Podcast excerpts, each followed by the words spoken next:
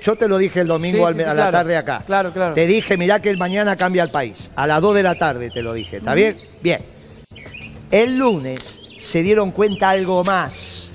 Que Cristina pasa a ser el chivo expiatorio del desastre. Porque vos tenés que colocar en algún lugar el desastre. ¿Está bien? Pa- como le pasó a Menem, ahora que trajiste uno. Menem, Ahí está Adrián. Menem, Adrián. claro, ¿Qué tal, Adrián? Menem fue responsable de lo que hizo y de lo que no hizo. Y terminó en la quinta de Gostañal, leyendo un librito tapa de un diario. ¿Vos ¿Está querés bien? decir que Precisaba su chivo expiatorio. Y ahora, después fue de la Rúa.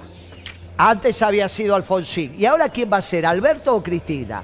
Lo que se dio cuenta, Cristina, es que los cañones le apuntaron todos a ella. ¿Pero por qué decís que le apuntaron a ella? Y fíjate el periodismo, lo que está haciendo y los diarios, no hace falta ser muy inteligente, ¿no? Están todos diciendo esto, esto, esto. Ahora, yo vengo acá y digo, mira, Cristina, ya está, ya está.